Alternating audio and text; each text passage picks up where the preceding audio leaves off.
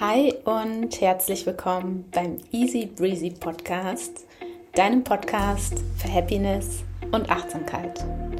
Ich bin Susanne, dein Host dieses Podcasts und ich freue mich, dir heute eine inspirierende Geschichte mitzugeben. Ich habe vor kurzem auf meinem Instagram-Kanal at EasyBreezyOfficial gefragt, welche Folgen dich gerade unterstützen würden oder welche Themen.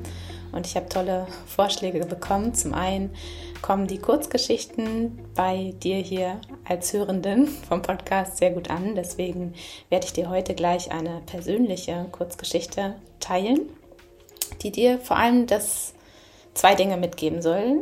Zum einen den Moment zu nutzen, öfter nach innen zu schauen und bei dir abzugleichen, wie geht es dir gerade und was ist dir wichtig in deinem Leben auf dieser Reise. Und zum anderen ist ein Impuls mit bei, der dir Mut gibt, nach außen zu gehen.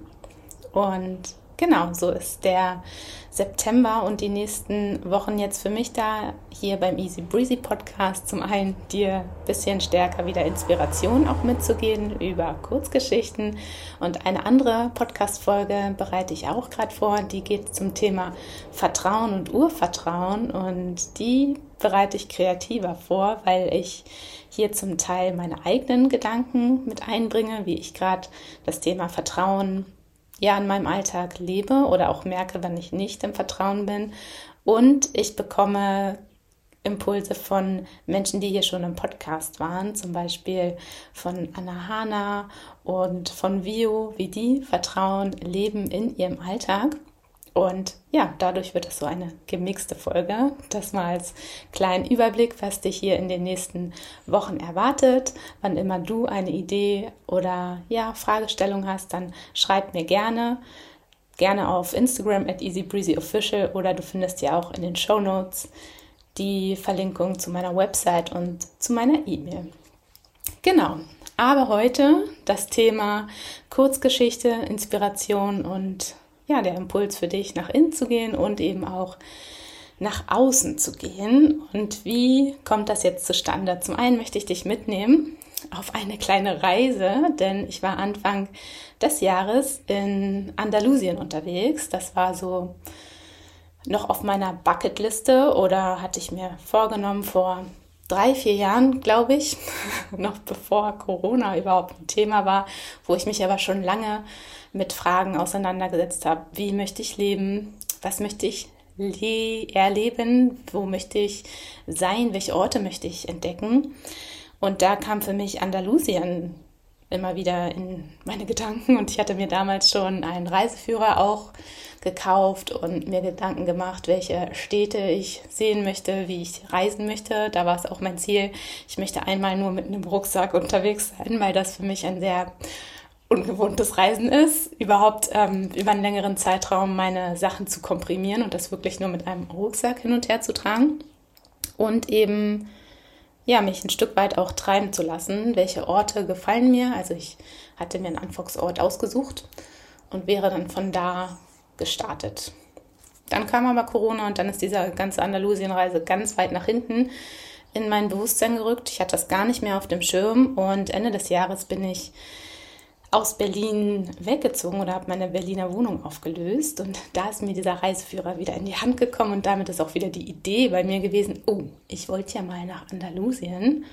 Und ja, Anfang des Jahres war für mich auch so ein Moment, wo ich zwar eine Idee hatte, wie ich leben möchte, aber keine genauen Pläne. Und dann dachte ich mir, okay, dann ähm, ist jetzt ein sehr guter Zeitpunkt, diese Reise in Angriff zu nehmen. Und ich bin dann mit einem Rucksack gestartet und bin zuerst in Sevilla gelandet. Und also da, falls du noch nicht in Sevilla warst, diese Stadt, die empfehle ich dir wirklich von ganzem Herzen. Das ist so eine äh, tolle Stadt. Es war für mich gefühlt, ich bin in einem, in einem Märchen eingetaucht, so ein bisschen in ein orientalisches Märchen, weil die Gebäude sehen komplett anders aus von der Form. Es sind alles runde Formen, es ist sehr viel Farbe, dunkelblau, Gold und einfach, ja, zu einem Zeitpunkt, als in Deutschland noch Winter war und alles grau, da waren in Sevilla schon die Orangenblüten hat man überall gerochen und Orangen gesehen und Farben und diese Stadt, die sprüht vor Lebendigkeit. Also das war ganz, ganz toll. Und jetzt hole ich ein bisschen aus. dann war ich eine Woche in Sevilla, dann bin ich weiter nach Cadiz und ähm, meine nächste Station war Tarifa. Und in Tarifa war ich auch für eine Woche, auch ein ganz toller Ort. Und zu dem Zeitpunkt habe ich auch noch mein Buch geschrieben und dazu habe ich mir immer verschiedene Cafés auch gesucht, weil ich das so in meiner Vision als äh, Schriftstellerin oder als Autorin mich das total unterstützt, beziehungsweise ich mich immer in Cafés sehe und schreibe und das gibt mir richtig gute Energie und ganz viel Inspiration auch. Und so war ich auf dem Weg zu einem neuen Café, was ich mir rausgesucht hatte, mit Meeresblick natürlich und bin reingegangen. Und zu diesem Zeitpunkt war in Tarifa auch noch nicht so viel offen. Also es gab ist auch nur ein kleiner Ort, begrenzte Cafés. Und ich habe gar nicht damit gerechnet, dass es so voll war. Und dementsprechend waren alle Tische erstmal besetzt, wo ich dachte, okay, hier habe ich ein gutes Schreibgefühl, weil ich habe nicht sehr viele Leute in meinem Rücken, sondern ähm, sitze ein Stück weit geschützt und habe aber einen großartigen Blick. Das hat nicht funktioniert, weil diese Tische waren alle besetzt, bis auf einer. Und da saß aber schon ein Mann dran, ungefähr, glaube ich, mit 40 und sehr in seinen Gedanken versunken. Und ja, die Alternative wäre für mich gewesen, entweder das Café wieder zu verlassen oder ähm, ja, mich so mittig in den Raum zu setzen. Und dazu musst du wissen, ich bin eigentlich, ähm, auch wenn ich den Podcast hier habe und einen Instagram-Kanal und mich auch öfter zeige, natürlich bin ich in meinem Herzen ziemlich schüchtern. Und zu fragen, ob ich mich an einen Tisch mitsetzen kann, ist für mich mit sehr viel ähm, ja, Mut verbunden. Und in diesem Moment habe ich das aber gemacht. Ich habe mich also zu dem Mann gestellt und gefragt, ob der Platz neben ihm noch frei wäre, ähm, ob ich mich einfach dazusetzen kann. Und war schon beim Fragen auch da wirklich sehr, sehr stolz auf mich. Nun ja, und der Mann hat ähm, gesagt, dass er freut sich, wenn ich mich neben ihn setze. Und wir sind auch ins Gespräch gekommen. Das war sehr ungezwungen und sehr interessant. Der Mann heißt Antonio und war auf dem Weg nach Afrika, denn von Tarifa kann man mit der Fähre direkt übersetzen nach ähm, Marokko. Und ja, er hat mir so ein bisschen seine Lebensgeschichte erzählt. Die ist sehr interessant. Er, er ist Papa, hat eine Tochter, ist geschieden, hat ähm, mit der Scheidung aber ähm, für sich die Entscheidung getroffen, sein Leben nochmal ja anders auch nochmal zu gestalten, hat sich ein Lebenstraum erfüllt, ein eigenes Haus gebaut, das komplett nach seinen Vorstellungen designt ist. Das hat auch über zehn Jahre gedauert, hat mir auch Bilder gezeigt mit einer wahnsinnig schönen Glasfront, auch mit Blick aufs Meer, irgendwo im Portugaler Hinterland. Den Ort, den habe ich vergessen. Naja, also und seine Vision oder sein Antrieb, ich habe ihn gefragt, so was ihn motiviert und das, was für ihn immer den Ideen, die er hat, zu folgen, die sich gut für, anfühlen, zu folgen. Und ähm, selbst wenn das von außen oft kritisch betrachtet wird oder bewertet wird, zum Beispiel dieser Hausbau muss irgendwie in seiner Nachbarschaft sehr viel ähm, Gerede auch ausgelöst haben. Aber er hat gemeint, er hat ein Lebensmotto, nach dem richtet er sich und das ist auch eine Art portugiesische Weisheit. Und im Englischen heißt es, a no is always guaranteed. Also ein Nein hast du immer. Und er nutzt das so für sich, in Aktion zu treten. Das heißt, das, was er möchte, nicht als ein Nein abzustempeln, sondern eher als äh, Motivation zu sehen, es auszuprobieren. Also a no is always guaranteed. Das fand ich schon mal toll. Da komme ich auch gleich nochmal drauf, weil zu dem Moment war es ein Spruch für mich, den ich noch gar nicht so richtig für mich einordnen konnte. Das ist ja manchmal so, dass man einfach Sprüche toll findet. Nun ja, auf jeden Fall Antonio ist dann ähm, von Tarifa wollte er nach Afrika und hat sich da auch wieder diesem Motto für sich angenommen, weil er in der vorherigen Reise einen Bekannten kennengelernt hat oder einen Fremden in Afrika und sie sind ins Gespräch gekommen, irgendwie über Plastikmöbel und in Afrika ist ein Bedarf für Plastikmöbel da und Antonio hat wiederum Quellen oder Bekannte, wo er sehr gut an Plastikmöbel rankommt und das klingt ein bisschen abstrus, ich weiß, war für mich auch so. Und trotzdem fand ich faszinierend, er sah, sieht für sich da drin eine weitere Option auch Business zu machen, sich auszuprobieren, mal gucken, wo die Reise mit diesem Plastikmöbelprojekt hingeht und hat das einfach gemacht und ist dann eben von Portugal, von, von seiner Heimat mit dem Auto nach Tarifa, nach Spanien gefahren, übergesetzt mit der Fähre, meinte auch diesen Bekannten, den hat er bisher einmal gesehen und hatte ein gutes Bauchgefühl, aber mehr auch nicht. Und wer weiß, was daraus wird und ja, das ist so ein bisschen offen. Für ihn war die Reise spannend, das Abenteuer, das zu dem Zeitpunkt vor ihm lag und eben dieses Motto, a no is always guaranteed, als Antrieb zu haben und sich zu öffnen für die Optionen, die kommen. Also da für dich schon mal zu mitnehmen, wie du vielleicht dieses a no is always guaranteed nutzen kannst und vielleicht gibt dir das Energie und vielleicht spricht dich das hier direkt auch schon an. Und er musste dann auch los und ich habe dann nur noch gefragt, okay, ähm, was wäre dann das Schönste jetzt für dich von dieser Reise? Was, was erwartest du, auch wenn du nicht erwartest, dass jetzt mit dieser Idee vielleicht super viel Geld oder ein tolles Geschäft zu machen, sondern ja, was, was ist das Beste, was diese Reise dir mitgeben kann? Und die Antwort, die hat mich total beeindruckt, weil er hat gemeint, das Beste, was ihm aus, aus dieser Reise passieren kann, dass wenn er die Fähre zurücknimmt, sich wieder ein Stück weit mehr mag sich mehr akzeptiert und mehr im Einklang mit sich ist.